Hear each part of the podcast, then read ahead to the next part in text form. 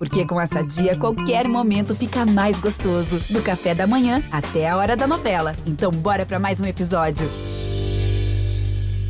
Agora vocês vão entrar no Mundo da Luta. Um abraço para você que me escuta. Está entrando no ar mais uma edição do Mundo da Luta, o podcast de combate no GE.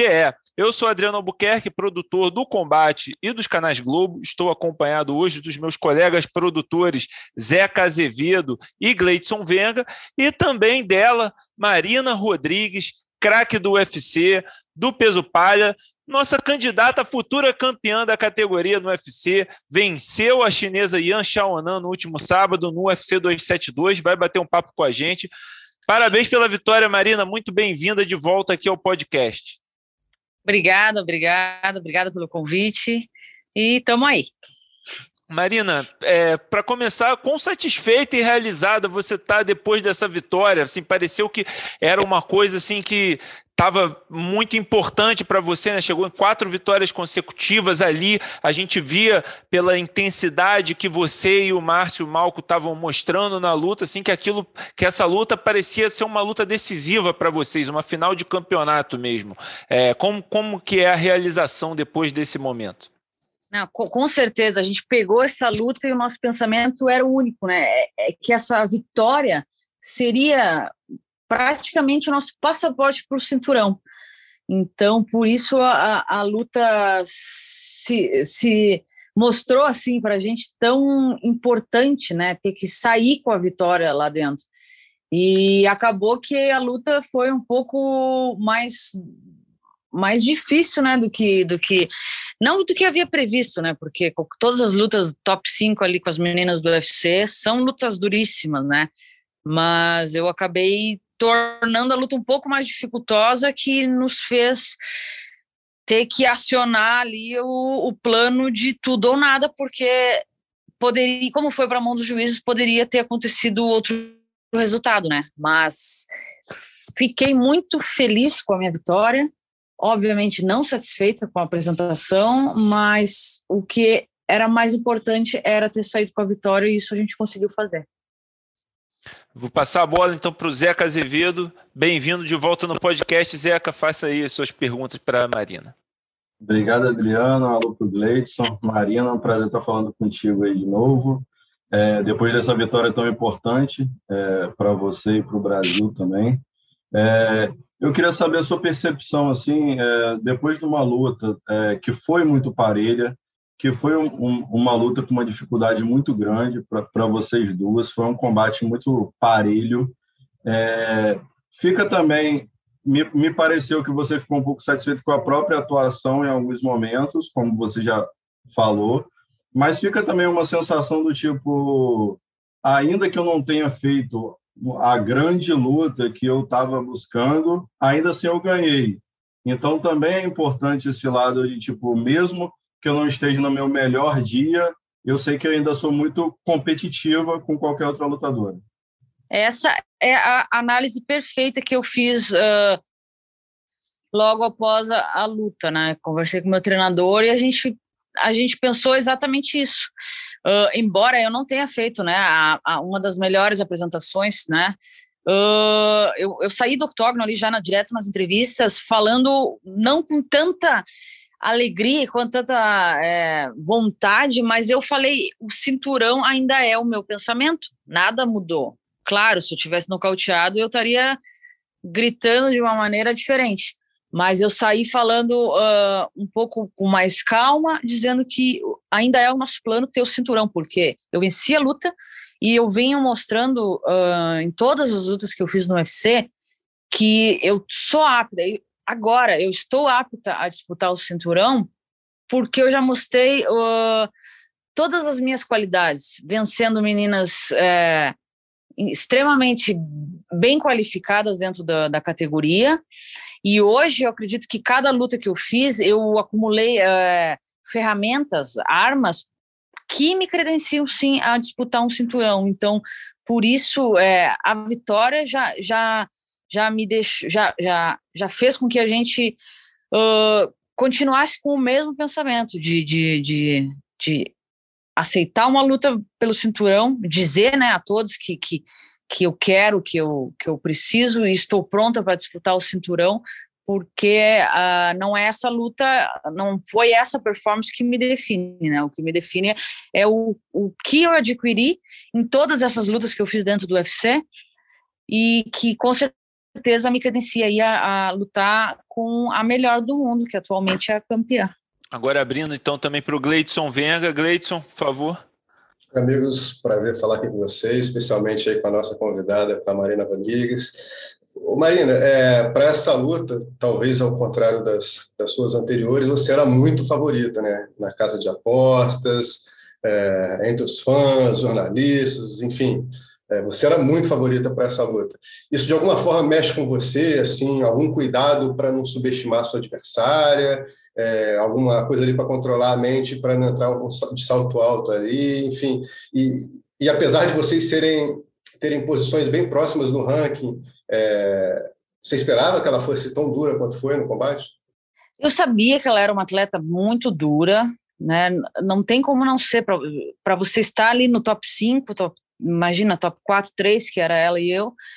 Tem que ser uma atleta dura. Não é qualquer uma que chega até ali, que passa por tanta, tantas uh, lutas uh, difíceis ou não, mas isso torna a atleta uma atleta mais bagagem, com mais experiência, e isso mostra o quão dura a atleta é, porque não é fácil chegar ali. E assim, eu, eu fiquei sabendo ali que eu era favorita meio da semana da luta, então eu não juro, eu não, eu não, não presto muita atenção, eu escuto e digo, a gente meio que fez até piada dentro da nos treinos ali, ó, oh, até que um dia a Marina não é azarão, olha que legal. Mas eu consigo blindar minha mente de uma maneira que nada fora o meu treinamento vai me afetar, entende? Então eu não fico pensando, eu não fico é, imaginando coisas. O, o, meu intuito ali é, é, é simplesmente estar pronta para fazer e executar a estratégia, né, nos, em todos os rounds e, e sair com, com a vitória, que é o principal objetivo. Mas uh, a gente sabia de um ponto principal ali da, da, da Ian que ela viria com muita vontade, porque ela vem de uma derrota que, que muito expressiva que ela não conseguiu mostrar nada do jogo dela. Então a gente tinha esse esse já esse pensamento ali que ela viria com muita vontade de lutar e foi o que ela apareceu ali no primeiro round demonstrando isso que, que talvez ali tenha me, me, me confundido no, no, na minha forma de, de me portar, de agir dentro do octógono mas que ainda bem eu consegui recuperar do segundo terceiro round para sair com a vitória. Você acha, Marina, que foi mais isso da vontade dela que pra, é, que te deu mais dificuldade nessa primeira metade da luta, ali, primeira, primeiro round, primeira metade do segundo round, ou teve alguma outra coisa do jogo dela que é, dificultou também alguma forma da, do, da forma como ela, é, da postura dela, como que ela atacava, como que ela jogava a mão? Eu reparei que ela estava é, sempre cobrindo bem estava sempre com a guarda muito alta, né? Com a mão é, de trás muito alta, assim. Não sei se ela tinha estudado bem o seu jogo, que talvez você fosse chutar ali ou acertar bem o cruzado de esquerda, mas ela estava sempre com a mão direita muito alta e é, no começo parecia que estava chegando primeiro nos lances também. E depois você vai começa a encurtar a distância, começa a ganhar um pouco essa troca. Qual foi a parte mais difícil dessa primeira metade da luta para se ajustar e se adaptar? É, na verdade, assim, eu, eu, eu tenho eu tenho duas análises a fazer, né? A análise de, de do, do meu sentimento no momento da, desse primeiro round e depois eu assistindo a luta e tentando é, é, entender exatamente o que aconteceu. Mas, a, a, a, princípio, o meu sentimento ali naquele primeiro round uh, era de, de é, dar uma leve esquentada ali no primeiro minuto e encontrar a distância, porque o meu jogo seria realmente contra-golpear, jogar junto com ela. Ela estava bem rápida, realmente, naquele primeiro round, e eu não estava conseguindo encontrar a minha distância exata para conectar esses golpes. Uh, a gente sempre sabe, muita gente fala, e, ou talvez ninguém sabe, o, a lona do octógono é muito escorregadia.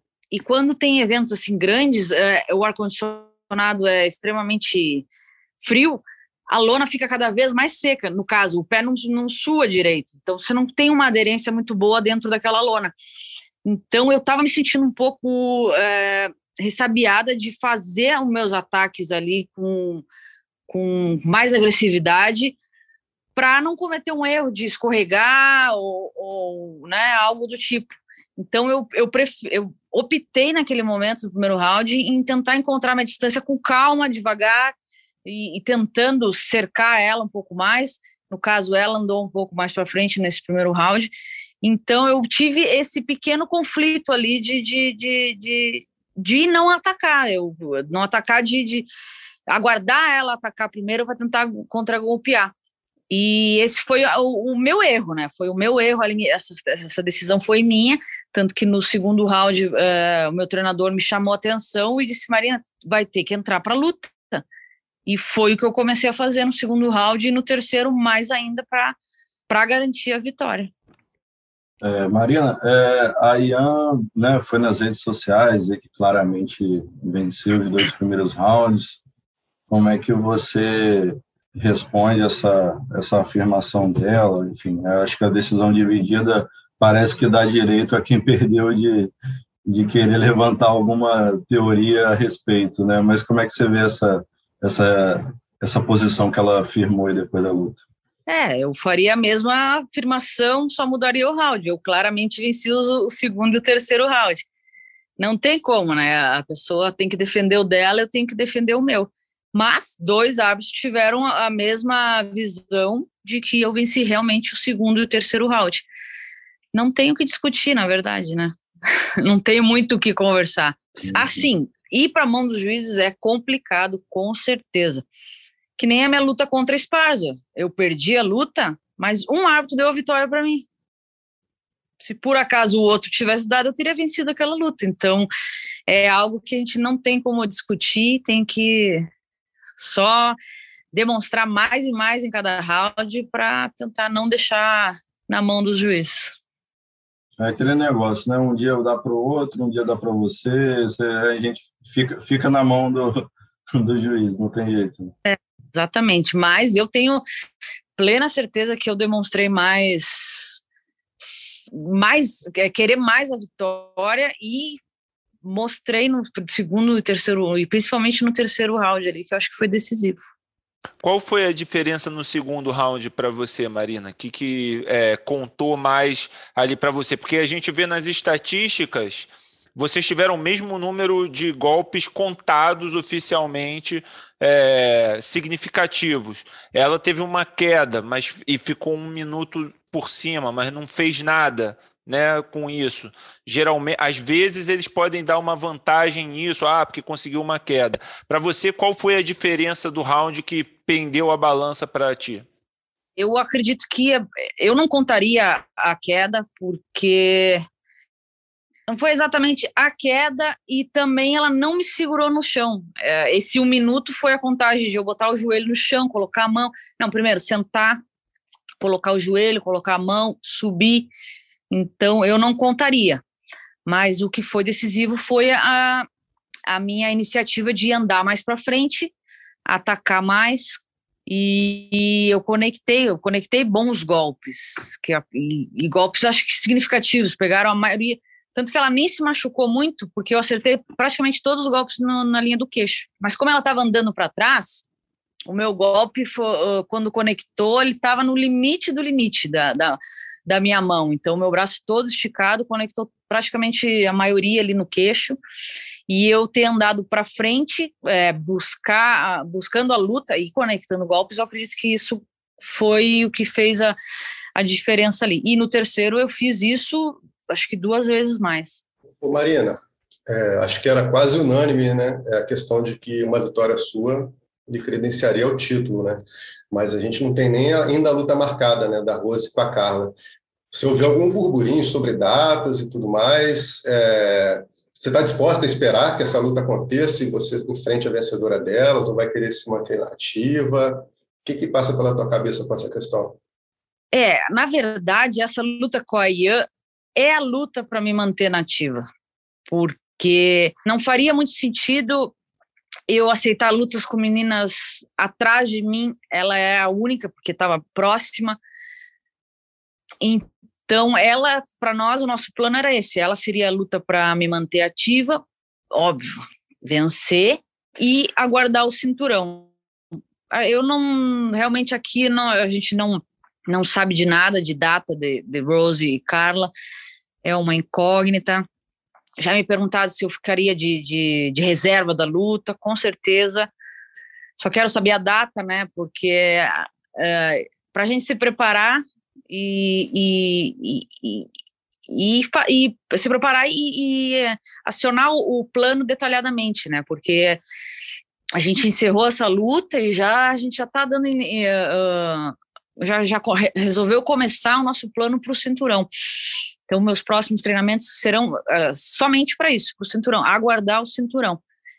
Essa luta eu acredito que possa acontecer no meio do ano, junho, julho, mas a Rose é um pouco complicada, ela, ela gosta de, não de segurar, né, mas ela é um atleta que, que gosta de ter tempo, não sei porquê, então a gente vai ter que aguardar e eu vou aguardar treinando, treinando para isso, né, se acontecer o UFC, o UFC pode me chamar para ser reserva de repente, eu vou estar pronta. Esse é o meu momento e eu preciso estar pronta para a oportunidade que vier.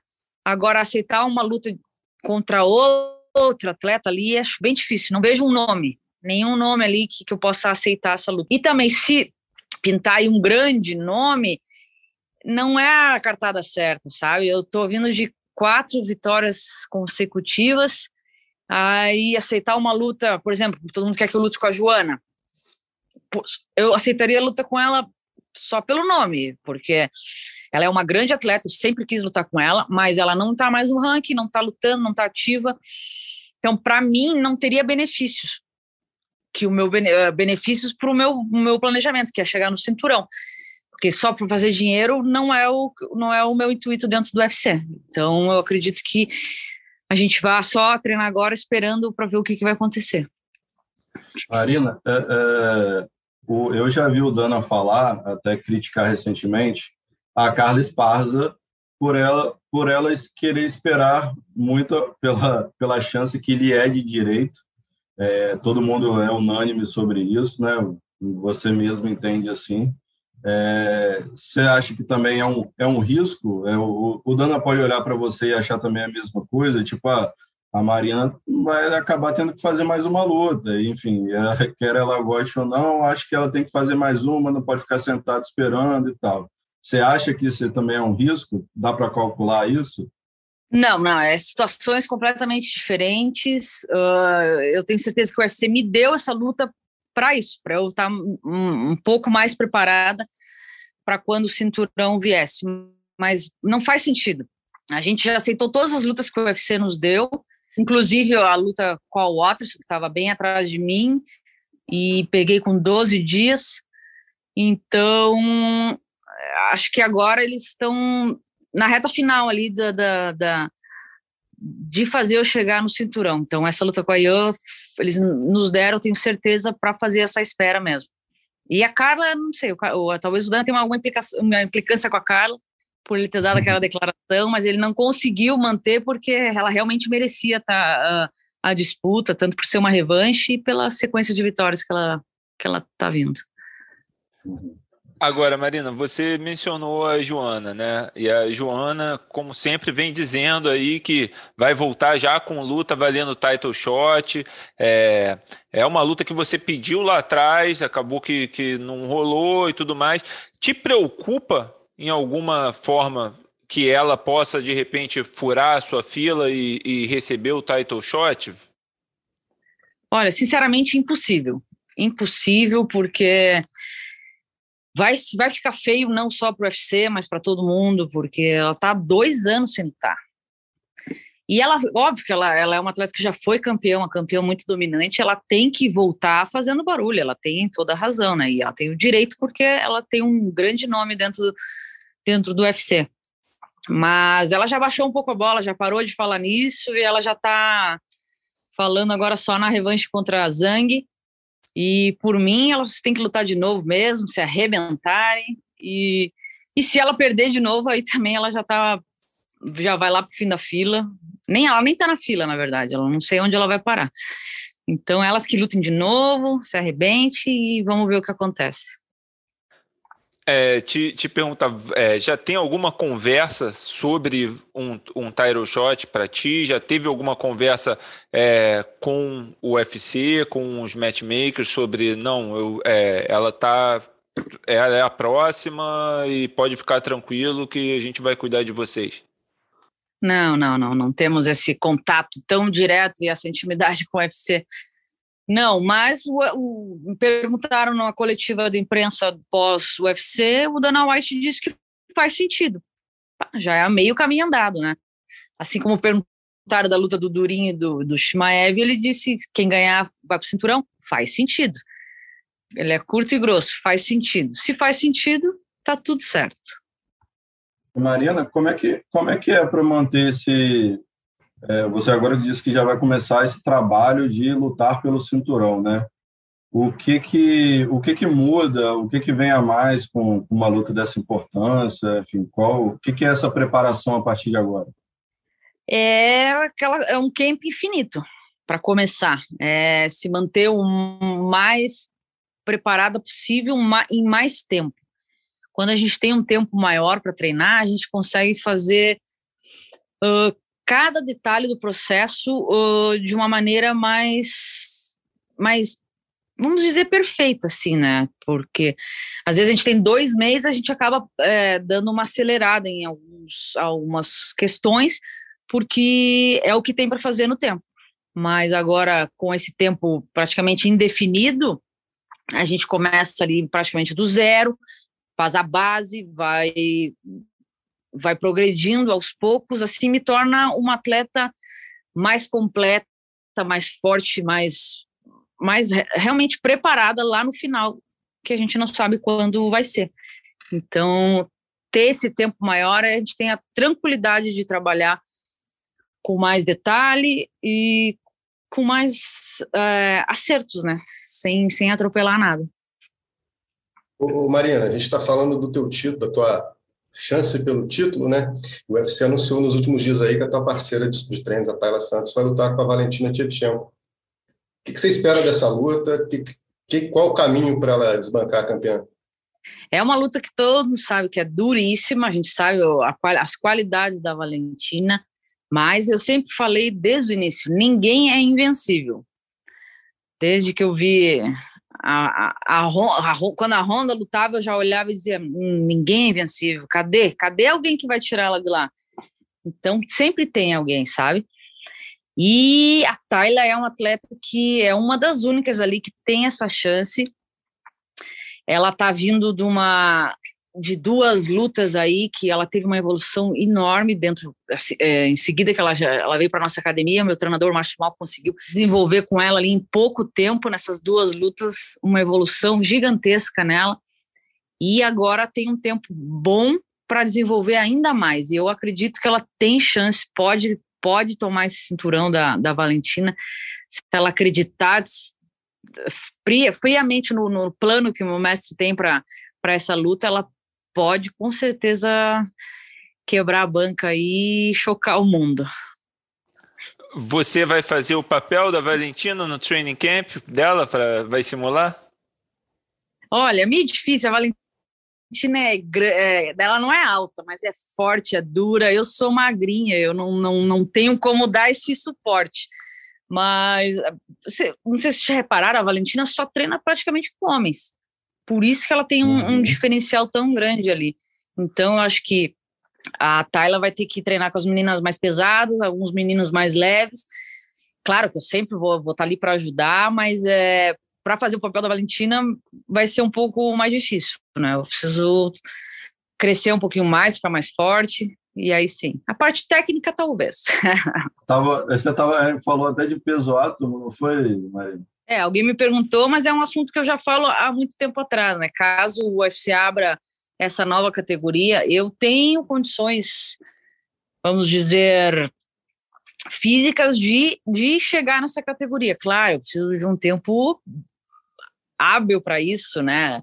É, acho que questão de um ano eu consigo me manter bem na nessa categoria, mas é um plano ainda para mim distante, que a categoria 5-2 para mim é, é, é, a perfeita, é o peso que eu me adaptei melhor, nem, nem na categoria de cima, que é, para mim é muito, então o 5-2 para mim ainda é o ideal.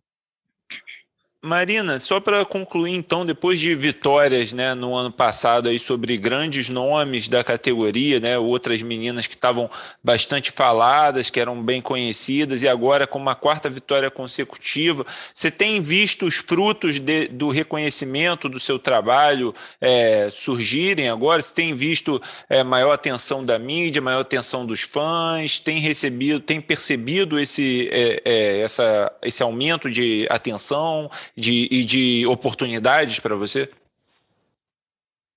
Assim, aumentou, o, acho que uma das coisas que aumentaram, acho que foi o reconhecimento do, dos fãs. Acho que, que isso aumentou um pouco, claro, não é grandioso, mas aumentou bastante e, e os fãs que realmente gostam de luta, né? Que não é que, que não gostam de ver só atleta que é famosa, porque eu tenho certeza que quem chega até mim para para me seguir, para curtir minhas, minhas coisas nas redes sociais, é quem gosta do meu estilo de luta.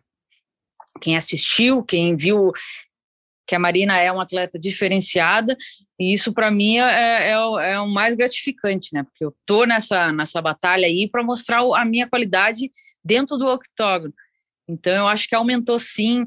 Agora a questão de é, oportunidades eh, fora do tal, essas coisas ainda não, não, não mudou muito, não. Continuo com a minha vida normal, né? Sem patrocínios, mas é, eu consigo agora, pelo menos, chegar em algumas pessoas, algumas empresas, tenho um currículo melhor para contar, né?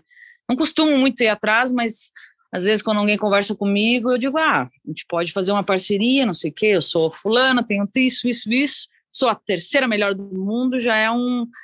Acho que é o principal item do, do meu currículo ali que eu consigo apresentar e as pessoas estão me ouvindo agora, né? Que antes não ouviam muito. Uh, né, que na verdade o início da nossa carreira é a parte mais complicada, né? A gente não tem dinheiro para nada, precisa de ajuda e ninguém ajuda.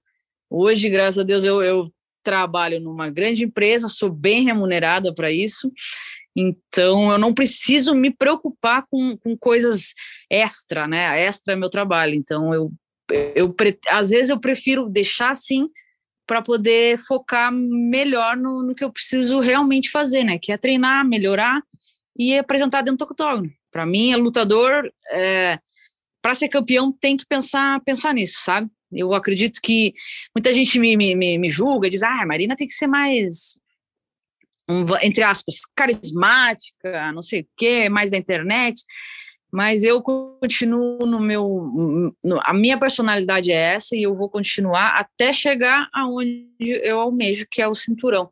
Depois que eu for campeã, aí tudo bem, aí vocês podem. Com certeza vão ver um pouco a Marina diferente, sabe? Um pouco mais solta, um pouco mais é, disposta a fazer coisas extra, porque o, o, o meu plano foi concluído que era me tornar campeã. Então, até lá, a gente mantém o mesmo foco e muito trabalho. E não só isso, né? A demanda vai aumentar, né? Com, com título não, não tem como. O título traz essa demanda, traz essa tensão extra, né? É, se, se prepara que. Na verdade, assim, na verdade, o, o, principalmente, vamos, vamos ser sinceros, no Brasil, quem vai te reconhecer as pessoas só vão te reconhecer quando você realmente tiver um cinturão Sim. ou uma medalha, né? Vamos tirar o exemplo da Olimpíadas, Paralimpíadas. Então, às vezes, o povo só vai valorizar quando você tem o ouro na mão, né?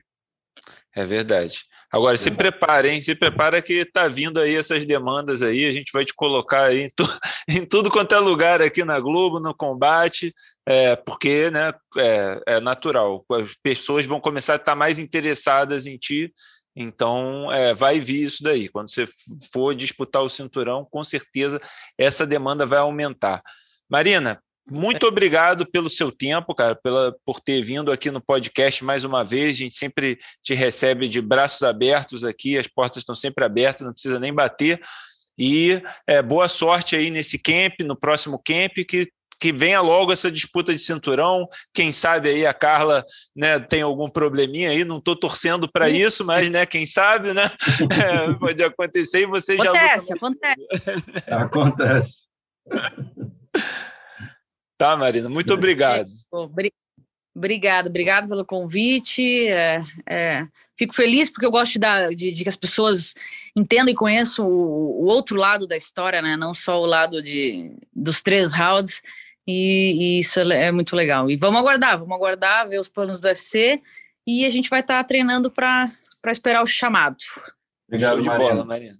Obrigado. Valeu, Obrigada. Bom, vamos então agora, depois dessa grande entrevista, para o segundo assunto, que é justamente o UFC 272. Além da Marina Rodrigues, que falou conosco, o UFC 272 destacou uma luta entre Jorge Masvidal e Colby Covington, e o falastrão americano levou a melhor. Vitória por decisão unânime dos juízes para Covington. Meus amigos, alguma coisa os surpreendeu nesta luta? Gleidson, primeiro você. Vamos lá. Alguma coisa te surpreendeu nessa luta ou foi como você esperava?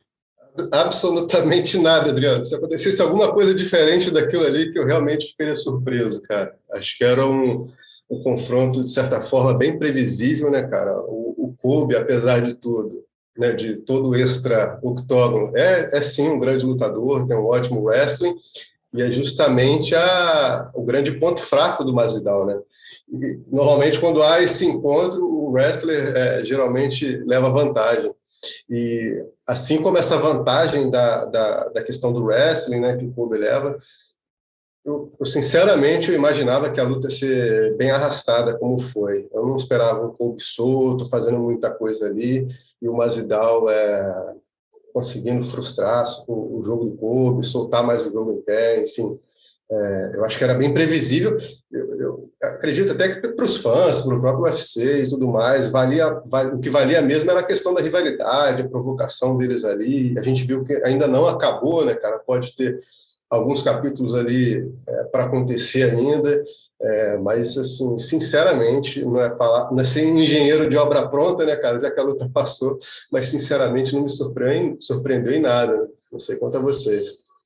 Não, para mim não, não, surpreendeu também, mas eu, eu queria per perguntar para o Zeca se te, te decepcionou em alguma coisa, né? Porque afinal, depois de tanto, tanta falação, tanta coisa, acabou sendo uma luta amarrada, né? Meio modorrenta, e que eu confesso, meus amigos, eu bati o olho assim várias vezes, sabe? Tava dormindo já, assim, né? Brigando contra os meus olhos para permanecer acordado na reta final da luta. É, assim, eu confesso que eu fiquei decepcionado um pouco com a atuação do Mais Vidal. É, eu acho que beirou ali a, a, apatia em alguns momentos. Eu acho que ele estava mais preocupado em bater boca com o Kobe. Eu acho que ele achou, achou, achou mais maneiro isso, trocar ofensa.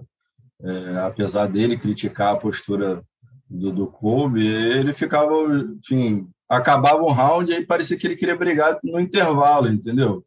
Então, assim, teve cinco rounds para fazer isso. E, e eu assim, me chamou, eu fiquei um pouco decepcionado em relação à atuação do Mais Vidal. Eu acho que ele podia dar um pouco mais ali. Tecnicamente, o jogo foi como o Gleidson falou, esperado. O Kobe fez exatamente o que ele faz em todas as lutas e faz sempre bem feito, apesar de contra o Usman ele ser um outro patamar acima. Eu acho que o Kobe é claramente o número dois da divisão ali, enfim, é, ele conseguiu esse posto até então.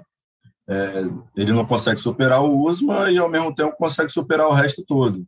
Então, mas me decepcionou um pouco ali e depois me decepcionou ainda mais essa luta ser eleita luta da noite, que o Adriano falou que quase dormiu no meio, e é isso mesmo, vindo de Rafael dos Anjos e Moicano, então, assim, eu não sei o que, que aconteceu, erraram o nome, mas coisa de maluco essa luta ganhar bônus de luta da noite, um dos maiores absurdos que eu já vi de bonificação no UFC.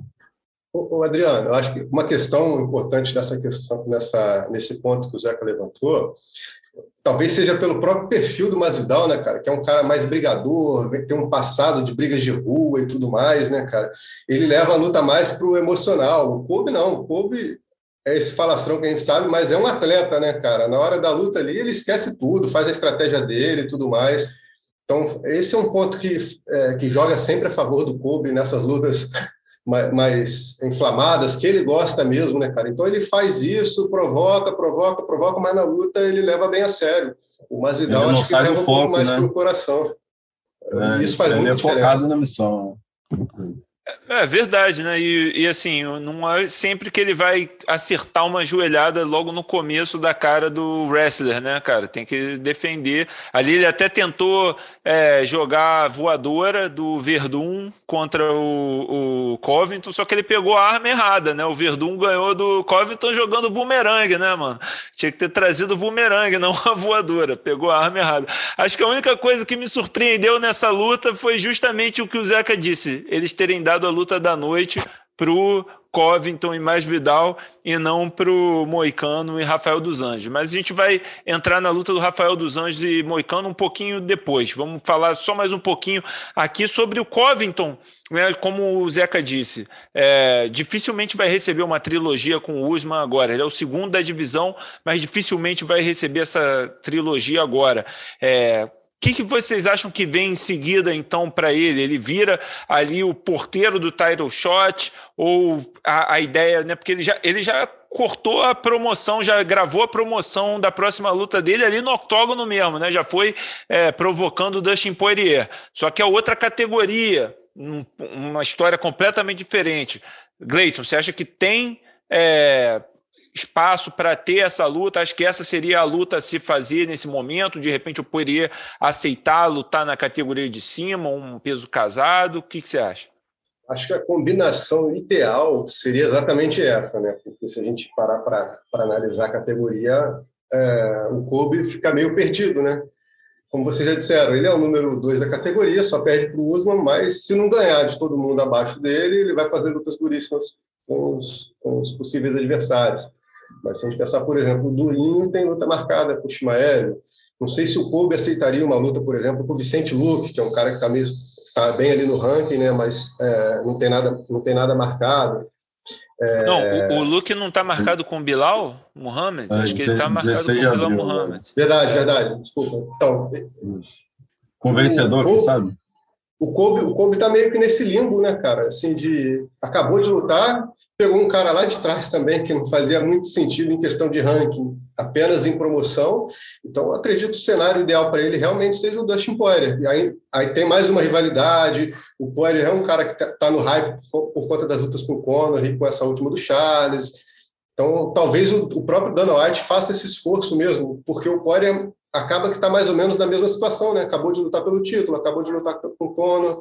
Então, enquanto a categoria se mexe um pouco, é, talvez o ideal seja, seja essa luta mesmo. Eu acho que, faz, de certo ponto, faz sentido sim. Depende ali do, do Poirier topar a luta. Que eu acredito que para o UFC seria ótimo. E, e, são dois caras que estão surfando a onda né, de grandes lutas. Né? Justamente o Poirier teve essa trilogia com o Conor, virou um, um grande nome, um nome mais reconhecido. O Colby é um nome reconhecido. E agora, e o Masvidal? Quem que ele enfrenta, né? Porque ele é, vem agora de três derrotas consecutivas, ok? Duas para o campeão, uma para o Covington, mas estava lá embaixo já. Mas também é um cara que também surfou essa onda, né? Ficou muito famoso com os nocautes lá sobre o Askren, sobre o Tio, e depois surfou a onda do Nate Dias, virou um grande nome. Zeca, é, tem uma, teve uma história lá atrás de que o McGregor de repente enfrentaria o Mais Vidal. Você acha que o, o Dana na época disse que não, que o Mais Vidal é muito grande. Você acha que ele muda de ideia? Acha que esse seria o caminho para o Mais Vidal? Ou tem alguma outra coisa que dá para se fazer ainda com o Mais Vidal? Bom, eu acho que a luta do Conor, acho que o Conor também já já sinalizou positivamente para essa luta em algum momento. Acho que é uma luta que, se os dois se interessarem mesmo, e obviamente que o Mais Vidal seria uma luta maior até do que ele mereceria, talvez, nesse momento. É, apesar do Conor também não vir de vitória, mas eu acho que os dois é uma luta que dá para casar sim, se o UFC entender também, gostar, eu acho que é possível. É, eu acho que pode, pode ser um casamento que vale para os dois. Eu acho que é aquilo, quem ganhar sai muito grande dessa luta. né? Com certeza seria uma luta principal, enfim, 99% dos eventos. E acho que tem outras opções, tem possivelmente uma revanche com o Stephen Thompson também, né? Lutaram em 2017. É, o Thompson também vem, acho que, de duas derrotas. É, possivelmente o perdedor da luta do Vicente Luque com Belal Muhammad também. Seria uma luta ali próxima também, de quem está ali no top 7, top 8, por ali.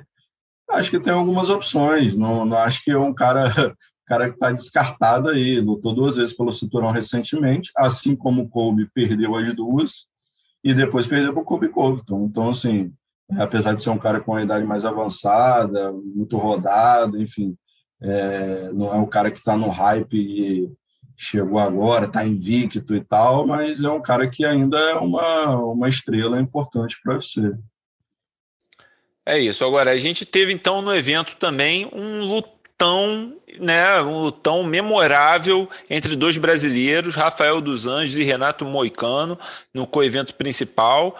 Né, o Moicano aceitou essa luta com cinco dias de antecedência depois que o Rafael Fiziev foi, é, né, pegou Covid e foi de, de Brasília para Las Vegas, aceitou um peso casado que ele ainda teve que baixar um bom peso para chegar, né?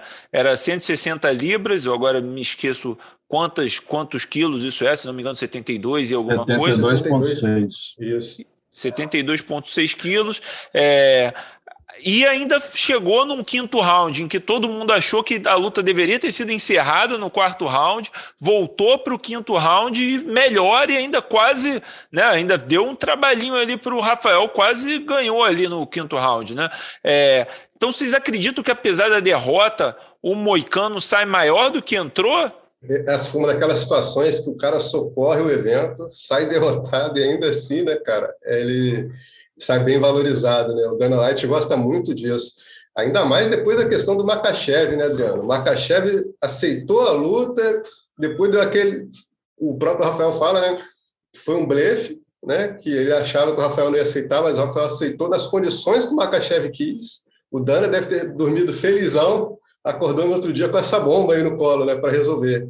E aí, quando chega um cara como o Moicano, que lutou tem pouco tempo, pô, fez uma ótima apresentação, pô, levanta o dedo e fala que quer a luta, cara, com todas as condições adversas, né, cara, como você falou, a questão do peso, questão de, não estava nem nos Estados Unidos, o Moicano mora lá, mas por acaso ele estava no Brasil, enfim, eram condições totalmente adversas para o Moicano, e ele foi lá e fez um lutão. É, ele, ele participou aqui do podcast com a gente, né, algumas semanas atrás, falando que o negócio dele agora é grana, cara. Eu acho que ele, ele se deu bem. O Dana White, é, apesar de não ter dado o bônus da noite, talvez tenha mandado um cheque ali pelos Correios, né, cara? Ou então feito um contrato ainda melhor para ele.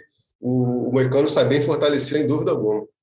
É, eu também, também acho que, que por tudo isso que o Adriano narrou aí, dessa, dessa saga aí de, de quatro dias até a luta, tudo que o Moicano fez, enfim, tudo que ele tocou, como tocou, ele sai sai enorme dessa luta. É, eu acho que no UFC, no mundo da luta, é, as pessoas, como o Gleidson falou e o Dana principalmente, as pessoas dão valor a certas coisas, entendeu? E não é só a vitória, né? O cara que tem resiliência, que tem coração, que não desiste, o público aplaudindo a luta o tempo todo, aplaudindo ele permanecer até o final, não querer desistir nas duas vezes que o médico entrou, é, tudo isso tem muito valor, agrega muito valor ao, ao lutador. Não é só a vitória. Porque, assim, ele foi castigado pelo dos anjos. Isso é um fato. O rosto dele está desfigurado, entendeu? Foi, foi, foi amassado pelo dos anjos porque o dos anjos vem se preparando a meses para aquele momento e ele estava num, num declínio pós-luta, né? De preparação, de físico, de mental, enfim. Então, era natural, dos Anjos era franco favorito para a luta, mas tem a outra parte, que é isso, o cara mostrar um coração, mostrar uma dedicação, mostrar que está pronto na hora que o UFC chama, o UFC dá valor a isso, então acho que ele sai, sai gigante dessa luta, no tamanho que ele não tinha ainda nessa categoria dos leves, né? acho que ele tinha três vitórias e uma derrota, então acho que vai precisar ganhar, porque também ninguém quer perder duas seguidas. Vai, no cartel, no final, também está derrota, isso a gente não pode perder de vista, mas nesse momento o Moicano sai, sai por cima mesmo perdendo. Agora, o Rafael vence uma luta que todos esperavam que ele vencesse, mas pareceu muito bem também, né? Pareceu com um wrestling é, diferente, né? Que, que com certeza um reflexo do trabalho dele na Nova União ali com o Piratiev, né? Que é, tem esse histórico de, de trabalhar bem com atletas nessa área e é, e ele deu uma declaração aí, uma entrevista essa semana também, depois da luta, que meio que tirou o pé ali no quinto round também, um pouco com o Moicano. Acabou, quase, quase pagou caro por isso. É, né? Ou seja, não pode desmerecer o Moicano, mas ele veio e disse isso para talvez para é, dizer que a, a, minha performance foi até o quarto, não, não leve em consideração o quinto. É, eu, eu queria saber, depois dessa luta, quem que o Rafael enfrenta agora em seguida, né? É, imagino eu que o casamento mais fácil, mais óbvio, seria é, remontar essa luta dele contra o Fiziev, né? assim que o Fiziev estiver recuperado da, da Covid. Mas o próprio Rafael também jogou o nome dele ali no chapéu para o retorno do Conor McGregor, e é uma luta que faz muito sentido pelo histórico dos dois, já tiveram casados para é, se enfrentarem né, em 2016 e acabou não acontecendo por uma lesão do Rafael e rendendo a, o início daquela rivalidade histórica no UFC entre o Conor McGregor e o Nate Diaz. Mas é, quem, cê, qual, qual que é o melhor cenário? O que, que vai acontecer aí com o Rafael dos Anjos? Vamos olhar na nossa bola de cristal aí, Gleidson. Quem que, quem que você acha que vem? Vem o McGregor, vem o Fiziev, vem o Mahachev, quem vem? O Adriano, é, acho que o Conor, o Conor tem um poder no UFC que é meio que de selecionar as lutas que ele quer fazer, né, cara? Eu acho que é, algumas pessoas podem até criticar, mas a gente vai falar em números, né, cara? Não tem como Dana White negar alguns pedidos do Cono. Inclusive por essa questão de socorrer eventos também em cima da hora, aceitar mudanças em cima da hora, né, cara? Enfim, o Conor eu acho que tem essa moral com o UFC que poucos têm. Para mim, eu não, eu não, eu não vejo o Conor pedindo uma luta com o Rafael dos Anjos. Assim, é, seria uma luta de reabilitação, caso o Conor vencesse? Seria mas ele já está ventilando, já está dando uma, uma cavada ali numa luta pelo título com o Charles. Né? Se o Charles vencer o Gate, acho que o Charles vai gostar muito de enfrentar o Conor. Então, assim, o Dana vai gostar muito de colocar o Conor em uma luta por cinturão. Então, assim, você colocando todas essas questões, assim, eu não, eu sinceramente Acho muito improvável o Conor voltar contra o Rafael dos Anjos, até porque é uma luta bem ruim para o Conor também, né? Se a gente for ver uma, uma questão de estilos. É, o Conor não foge de luta, né? Mas eu acho que nessa hora de, de poder escolher um adversário, né? Vamos pegar um campeão, vamos pegar um cara que faz uma luta é, melhor ali na, no casamento de estilos, enfim. É, sobre o Rafael, é, sem dúvida, né, cara? O Fiziev seria o adversário talvez mais provável, né, cara? Porque é um cara que vai ter uma recuperação, é, se tudo correr bem, né? Recuperação rápida da Covid. O Rafael se recuperando também aí da, dessa preparação para a luta, logo pode começar a treinar novamente. Mas eu, sinceramente, gostaria de ver o Rafael dos Anjos com o Makachev, cara. Eles têm essa, esse problema entre eles. Agora acabaram de criar mais um, né, cara? O Makachev topou e depois não quis, e tudo. Então é um, é um cenário que acho que para mim faria bastante sentido. É, o Benil Dariush é o cara que está ali também nas cabeças, né? É tudo mais. Mas a, ah, eu pensando assim, na questão do evento, de promoção da luta e tudo mais, eu gostaria de ver o Rafael com o Makachev. Não sei se o Dano é supersticioso, depois da, dessa luta furar tantas vezes, ele vai querer se arriscar, né? Mas, pensando Olha, friamente, talvez... Olha, ele insistiu tantos anos com o Khabib contra o Ferguson que eu não duvido não, mas, mas ele falou aí que, que quer que o Dariush pegue mesmo o Mahachev, então eu acho que por isso talvez ele não, não vá nessa, nesse caminho. Zeca, você concorda com o que o Gleidson disse? Acha que o Fiziev é o mais provável? É, não. Assim, a luta que eu acho que deveria acontecer, eu acho que seria o dos Anjos com o Conor. É a categoria do Conor, é, ele fica nessa coisa de catar a gente lá daqui, o que, que ele acha que julga que rende mais para ele. É, mas acho que é uma luta que né, faz sentido da venda, já iriam se enfrentar pelo cinturão. eles, enfim, também têm uma história de, de provocações bem longa. É uma luta que eu acho que para o dos Anjos seria excelente tecnicamente, promocionalmente. Então, assim, se eu, se eu, eu no lugar dos Anjos, obviamente, é, escolheria enfrentar o Conor. As possibilidades reais, acho que, como o Gleison falou, o Conor não é uma possibilidade é, tão próxima, tão factível. É, agora, eu, no lugar do Rafael, também não aceitaria essa luta com o Fiziev de novo. Assim, é o caminho mais fácil para o UFC?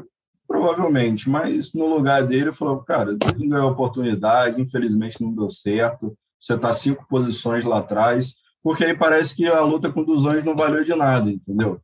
Você remarcar a luta, com o, o, a luta com o Moicano como se não valesse de nada. É praticamente assim, ah, então faz uma lutinha aqui para tu ganhar a tua bolsa, mas tu tá no mesmo lugar, então não adiantou de nada ganhar do cara. É, ainda que as circunstâncias, obviamente, não fossem as mesmas da luta com o Fiziev, que, que tá ranqueado, o Moicano não.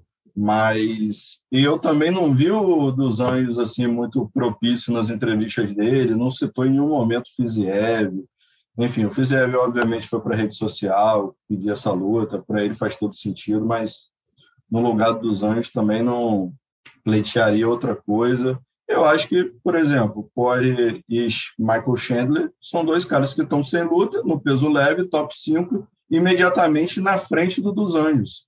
Cara, casa um dos dois com o dos anjos. E aí vai acontecer Machev e Dariush e Charles e Gate. Tem três lutas aí nos próximos meses para definir depois qual o cenário.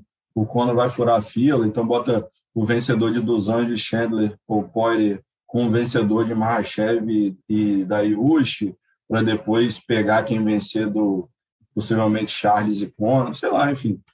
Então acho que, na minha opinião, o, o certo seria fazer ou Chandler ou o Poirier com o Rafael. Essa questão que o Zeca levantou é importante, Adriano, porque é, o Rafael talvez tenha aceitado lutar com o Fiziev porque estava parado, né, cara? Então, assim, deixa eu voltar Exato. contra qualquer um para o UFC ver que eu estou inativa, né, cara? Então, o Fiziev está lá atrás, eu aceito lutar com ele. O Moicano, então, nem se fala, era uma luta atípica, né, para socorrer o evento. Realmente. Não, 16 meses sem lutar, né? O Rafael queria uma luta para ontem, né? Contra qualquer um. É, exatamente. Então, realmente, agora, vindo de vitória, né, cara, é, tá um pouco mais confortável, né? É, se, se, a gente pode dizer assim, realmente ele pode postular uma luta melhor, né, cara? E, pô, Michael Chandler, eu acho que seria uma, como diriam os amigos, uma porrada bem sincera, né, entre eles, né, cara? o Chandler gosta de uma, gosta de uma luta boa. É Ó, eu, eu gostaria muito do Rafael contra o Poirier também. Eu acho que, pô, duas boas, excelentes escolhas, assim. Poirier e Chandler seriam muito boas. Passando a régua, então, no 272, vamos para o terceiro assunto. Vamos passar rapidinho pelo UFC Marreta contra Ankalaev, que acontece neste sábado, com transmissão ao vivo exclusiva do combate a partir de 5h45 da tarde. Você acompanha em tempo real no combate.com também, com as duas primeiras lutas em vídeo aberto ao vivo. E temos na luta principal, então, o Thiago Marreta, nosso brasileiro, enfrentando o fera brabíssima Magomed Ankalaev. Só tem uma derrota no UFC, né? E o Marreta vindo de uma vitória sobre o Johnny Walker, tentando refazer o caminho dele para o cinturão. Zeca Azevedo, como que você vê essa luta, essa luta aí duríssima para o Marreta? Qual o caminho para o Marreta é, derrubar essa muralha russa aí que, que é difícil de derrubar? Cara, eu acho que o Marreta, em primeiro lugar, tem uma missão complicadíssima. Só para pontuar essa derrota aí, foi. E você lembra como é que foi essa derrota aí do Ankalaev, Adriano? Eu lembro, exatamente. É, eu estava é, até falando disso outro dia, que pô, o Ankalaev no UFC, a real, é que ele perdeu um segundo de luta no UFC. O resto das lutas ele ganhou praticamente todos, o, todos os segundos, né? Ele só estava ganhando do Paul Craig amassando. No último segundo, Paul Craig fecha um, um triângulo e ele dá uma batidinha ali, né? Exato. Então, assim, a missão do Marreta vai ser difícil, cara. É, ele, e ele vem de derrota, derrotas e aí ganhou do Johnny Walker numa luta muito muito criticada assim por todo mundo, enfim, os dois até ficaram na bronca, enfim, foi uma luta meio na numa numa marcha mais lenta, falou, não, é, foi mais na técnica e mais estudado e tal. Então, mas eu acho que ele vai vai o Marreta vai ter que fazer uma grande luta aí para ganhar do, do Ankalaev. Acho que é um cara duríssimo. É, não sei se o Marreta levar para os. Enfim, tentar ali derrubar em, em algum momento. É, não lembro exatamente qual o nível de jiu-jitsu ali do, do Marreta. É um cara que se acostumou a, a trocação nessas últimas lutas. Enfim, eu acho que, que uma estratégia mais conservadora ali. Acho que mas, assim, também sair na trocação, uma mãozada do Marreta que entra também, é um abraço. Enfim, pode ser que ele aposte nessa, nessa trocação franca, principalmente é, vindo dessa luta que foi com o freio de mão mais puxado, talvez tentar se soltar mais nessa luta. É, a luta do Marreta também é sempre emocionante, né? A gente não sabe, na hora também que o sangue sobe, que, a, que ele vem para aquela porradaria, amiga. Aí é um salve-se quem puder, se o Ankalaev entrar nesse jogo também, aí não sabe. Aí eu tiro que entrar primeiro, vai, a gente vai ver quem ganha. Mas vai ser um lutão, cara. Acho que a, a expectativa é de que uma seja uma grande luta principal aí no fim de semana. Gleidson, dá aí o, a, o seu scouting aí dessa luta. Pô, Adriano, quando eu recebi o teu e-mail com o palpitão dessa semana, confesso que eu, eu falei, porra, vou ter que queimar os neurônios aqui para para botar esses resultados, cara. Assim, é, não só a luta do Marreta, mas tem várias outras ali que talvez a gente ainda fale aqui hoje, ou a gente vai falar durante a semana. Então, assim, bem, bem, bem difíceis, né, cara, de fazer um prognóstico e tudo. É, essa do Marreta também é dificílima, né, cara? Tudo isso que o Zeca falou.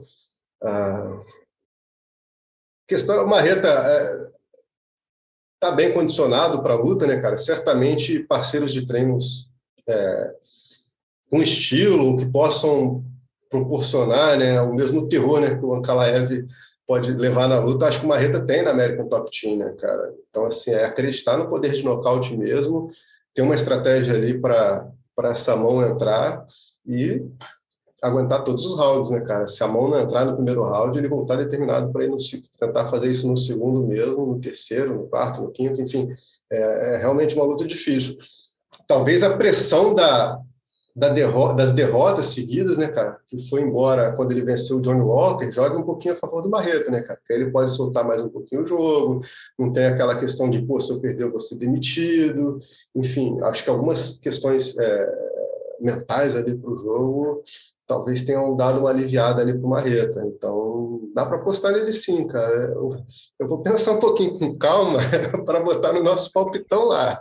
Não Mas, quero dar nenhuma resposta agora. É, vou, tem mais tempo para entregar meu palpite. É isso. Então, vou pensar mais um pouquinho, mas não dá para descartar a vitória do Marreta, apesar desse favoritismo do, do Ankalaev, né, cara? Eu cheguei a ver alguma coisa de apostas, o Ankalaev era bem favorito para o combate, mas Sim. acho que dá para confiar assim no Marreta como eu disse, eu vou só pensar um pouquinho, calma, para bater o meu martelo para esse resultado. Tá certo, tá certo. Eu, eu tô indo de Ankalaev também, um lutador muito duro.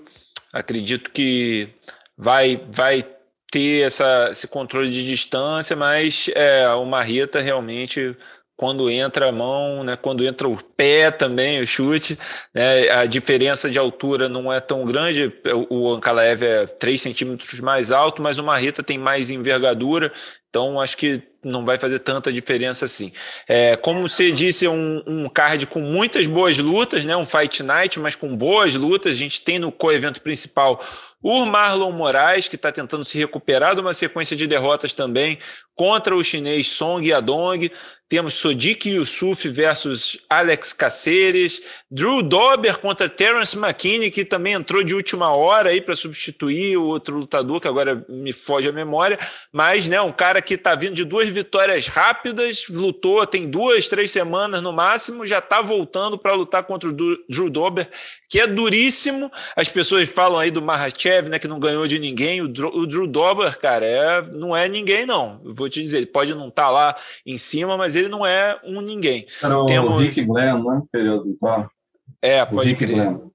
É, temos J.J. Aldrich e Gillian Robertson no, no preliminar, Sabina Mazo e Miranda Maverick também, então um bom, um ótimo card, mas acho que a, a luta assim que está mais chamando a atenção dos brasileiros, do fã brasileiro de luta, é o confronto peso médio entre Alex Poitin e Bruno Blindado. A gente tem dois caras que são postulantes ao cinturão no peso médio aqui e eles vão ter que se enfrentar antes de chegar no top 10, né? Eles não, ainda não estão nessa posição, deixa eu até conferir, mas se eu, se eu não me engano, nenhum dos dois está no top 15 da categoria ainda. Então, nem ainda antes de chegar no top 15, eles já vão ter que se enfrentar. E eu acredito que é uma tendência aí que a gente vai ter entre os brasileiros, porque agora a categoria está com muitos brasileiros, né? Você tem o Gregory Robocop, que perdeu uma decisão muito contestada recentemente, tem o André Sergipano,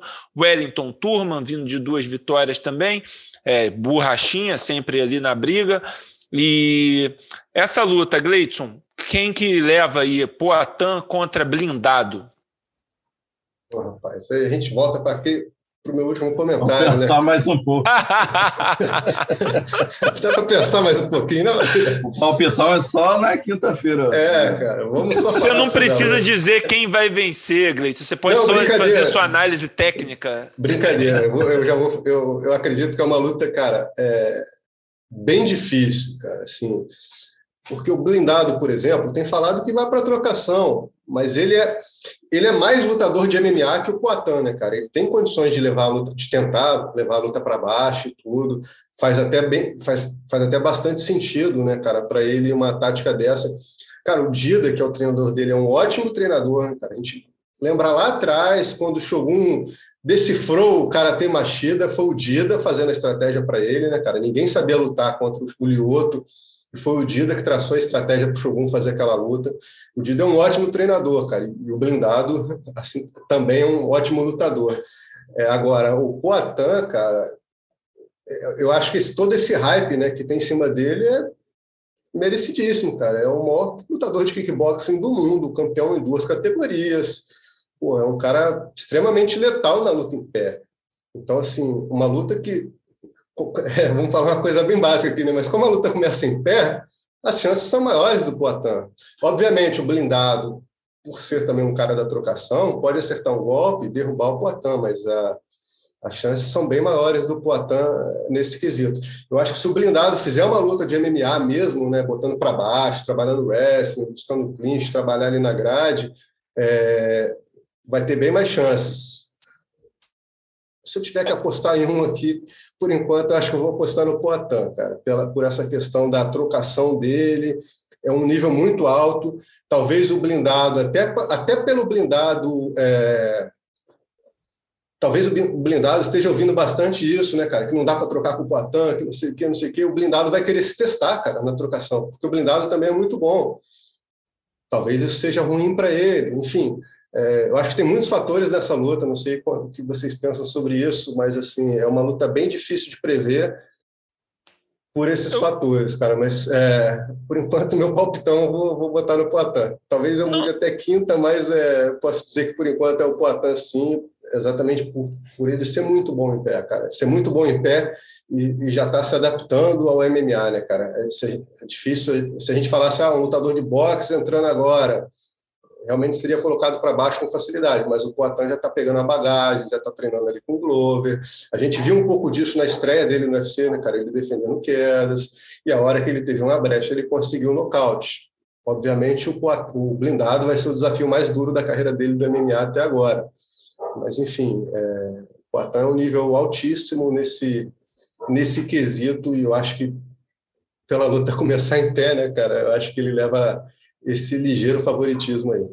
Eu concordo, eu estou apostando na vitória do Poitin no momento, mas é, a gente também a gente é, reconhece todo o mérito do Poatan como kickboxer, mas vale a gente lembrar, lembrar o, kick, o Poatan também perdeu lutas no kickboxing. É, se não me engano, a última luta dele no Glory foi uma derrota. É, claro, acho que era categoria de cima, não era nem a, né, ele estava no meio pesado e, e, e, perdeu a luta. Mas é, então, assim, não é que ele seja invencível e na trocação aquela coisa que a gente sabe, pode um cara estar tá no dia melhor, acertar um golpe.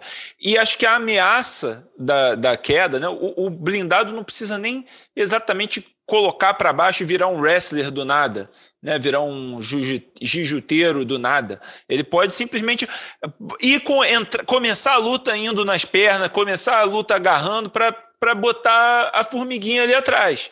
Né? A gente pode lembrar uma luta que abriu o ano, que, que foi uma das melhores lutas do ano. É o Giga Tikatsi contra o é, Calvin Keita. O Calvin Keita estava no começo estava tomando porrada do, do. Tikatsi na, na trocação kickboxing também, alto nível, lutador de nível glory. A gente sabe disso foi ele começar a ir nas pernas e derrubar que começou a botar a pulga atrás da orelha dos Chicats e ele começou a ficar mais contido. E ali abriu o caminho para o Calvin né, dominar em pé e, e usar o boxe dele à vontade. De repente, isso pode ser uma parte da estratégia do blindado e ele consiga fazer, tra trazer esse, essa pulga para o para cérebro, para a cabeça do Poitin e ter o espaço, né?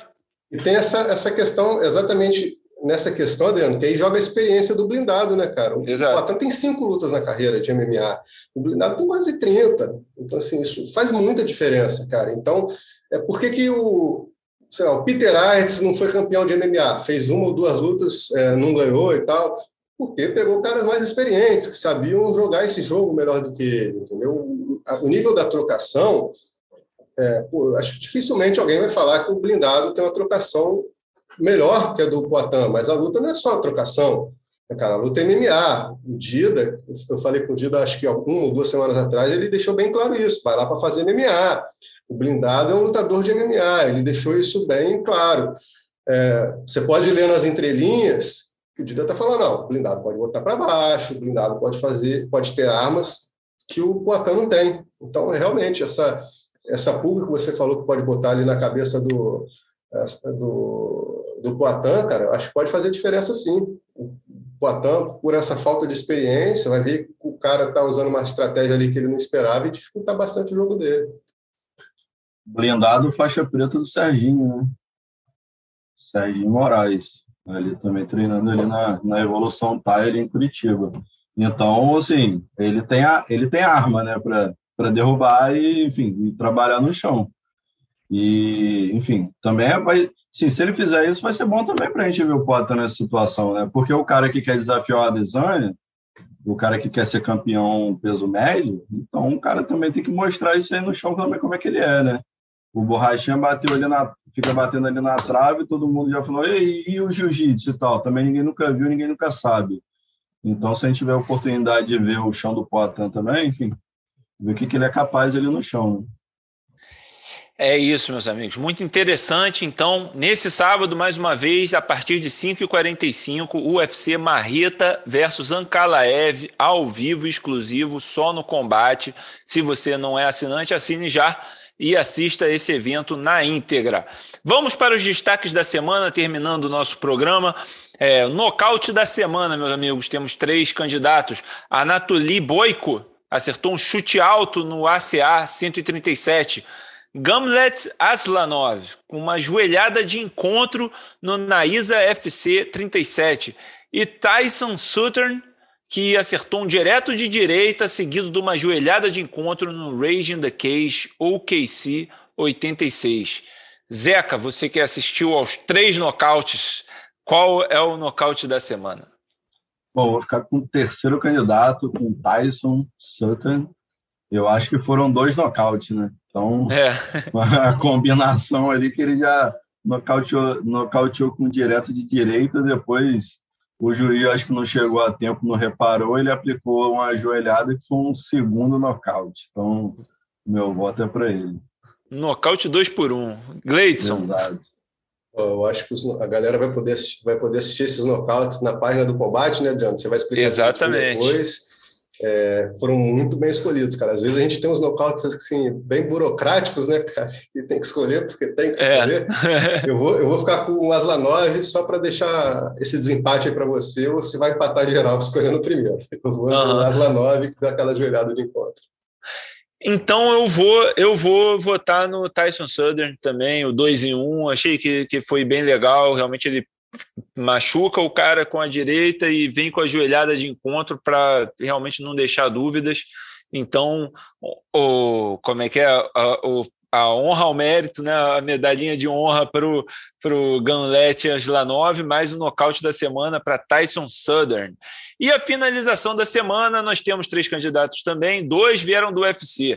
O Mar Nurmagomedov continua imbatível, conseguiu um mata-leão contra Brian Kelleher no UFC 272, e a Marina Moroz, né, a ucraniana, passando aí por esse drama nesse momento, vendo vários familiares, amigos na Ucrânia, na guerra, e foi para sua guerra particular dentro do octógono, finalizou a favorita Maria Agapova com um katagatame. E o terceiro candidato é o Muslim Magomedov, um monstro que conseguiu uma Kimura para defender o cinturão meio pesado dele lá no ACA 137. Vou com o Gleidson agora, nosso faixa preta. Gleidson. O Adriano, em condições normais, eu apontaria uma Gomedov, cara. A Kimura é uma posição até difícil de ser aplicada no MMA, né, cara? Eu, eu confesso que eu não sei o nível do adversário dele no chão para saber se é fácil de aplicar naquele adversário que ele teve. Certo. Mas eu vou de Marina Moraes, cara, por tudo pelo conjunto da obra, cara. Eu, eu não faço ideia de como é tá na cabeça dela no momento que a gente está vivendo, né, cara? Só dela, pô, subir no octógono, lutar, pô, a gente viu a questão, pô, ela entrando com a bandeira, então ela realmente está tá muito tá muito na, na, mente dela, né, toda essa questão, cara. Então eu vou de, de Marina Moraes pelo, pelo conjunto da obra, porque realmente ela ter lutado ali não deve ter sido fácil, não. Com certeza. Zeca? Vou mudar meu voto agora, estava prontinho aqui, mas o Gleidson me convenceu. é, eu acho que é isso. E, assim, eu, meu voto seria do Magomedov, é, uma Kimura belíssima aí, é, mas, mas com toda razão, assim, a, a Marina deu uma entrevista, deu uma entrevista depois da luta dizendo que foi uma semana onde ela chorava todo dia, enfim, a gente não pode nem imaginar o que é ter seus familiares aí no meio de uma guerra. Então, assim, a pessoa ainda ter cabeça, focar, treinar, e, e ela foi foi muito bem na luta também, enfim, a Agapova era a favorita e ela conseguiu a vitória do jeito, com uma, com uma performance que foi, não foi num, num golpe de sorte nem nada, então realmente é, é de se impressionar. Então, meu voto vai para Marina Moraes. Então vamos por unanimidade para Marina Moraes, a finalização da semana. Realmente o contexto importa nesse caso. Né? Magomedov ganha também uma menção honrosa, porque realmente foi uma grande Kimura. E numa luta de cinturão, né, Gleison? Por mais que o cara seja, seja não seja o melhor jiu-jitsu do mundo, o adversário, ele tem uma condição ali né, para estar tá ali mas o, a Marina realmente, por toda a situação rondando a luta, merece essa finalização da semana. E a vergonha da semana, meus amigos, eu tenho duas aqui para trazer, e uma delas tem a ver com a Marina, porque a adversária dela, Maria Agapova, é, Kazak, é Kazak, né, do Cazaquistão, mas ela pediu para o UFC para entrar com a bandeira da Rússia na luta contra a Marina Moroz. Estão assim, né, num momento em que de, de grave de gravidade, de uma grave guerra, ela quer trazer esse contexto político, geopolítico para dentro do octógono, numa guerra que nem é dela, né? Claro, o Cazaquistão é um, um território, um país sob influência russa, que é aliado da Rússia, mas nada a ver ela vir com a bandeira da Rússia. O UFC teve bom senso e negou o pedido dela, mas você só pedir para isso chegar para enfrentar a ucraniana com a bandeira da Rússia ali foi de um mau gosto, de uma falta de senso comum, de bom senso muito grande. E a outra vergonha da semana é o grande ídolo dos combates, Mark Hunt, aí que estava aí, pô, numa briga com o UFC de, pelos lutadores que querem mais pagamento, me, melhores condições, é, melhor, é, contra o doping, sei lá o quê, aí agora vem e muda toda a sua percepção, a percepção do mundo sobre ele e, e declara que acredita na Terra plana, acredita em todas essas teorias da conspiração, está fazendo propaganda dos vídeos da Terra plana e tudo mais. Então ficou ficou meio feio, todos os vários fãs ali é, dando um follow, questionando o Hunt. É, então eu queria saber de vocês qual que é a vergonha maior. É, Gleidson, diz aí. Adriano, cara, o Mark Hunt eu não sei o que dizer, cara. eu realmente não sei o que dizer, né, cara? Nessa altura da vida, o cara mudar de ideia e achar que a Terra é plana. Cara. O cara que viajou o mundo, né, cara? Conhece é. tantas culturas. É, pô, um cara que tem dinheiro para estudar, para conhecer. Enfim, Mark Hunt, eu confesso que eu não sei o que, o que dizer. É, no caso da Gapova, cara, ela, assim, é quase a mesma coisa, assim, de não saber o que dizer pelo baixo nível, né, cara, dela, cara. Esse elemento que ela tentou colocar na luta, é, imagino que seja para destabilizar a adversária, né, cara? Mas, assim, a gente tem um pouquinho de ética, né, cara? Bom senso e tudo, né, cara? Não dá para levar certas coisas para o octógono, para as provocações, né, cara? Tem coisa que não, não, não, não, funciona, não dá, assim, assim não dá para admitir, cara. E ela foi para isso. Então, assim, vergonha da semana é disparado, cara, para ela. O Mark Hunt seria um pouco mais de comédia para um outro momento, mas, assim, por esse caso, a, a Agapova ganha de lavada ali, por vergonha, sem dúvida alguma.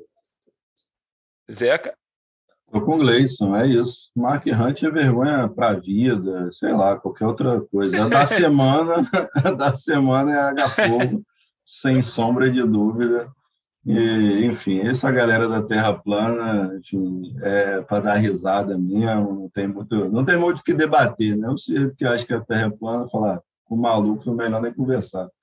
Mas a Agapova, assim, realmente querer entrar na mente da adversário usando esse tipo de coisa, é, chega a ser de uma crueldade, enfim, sem, sem medida, né? Então, Sim. vergonha da semana aí, a Maria Agapogo.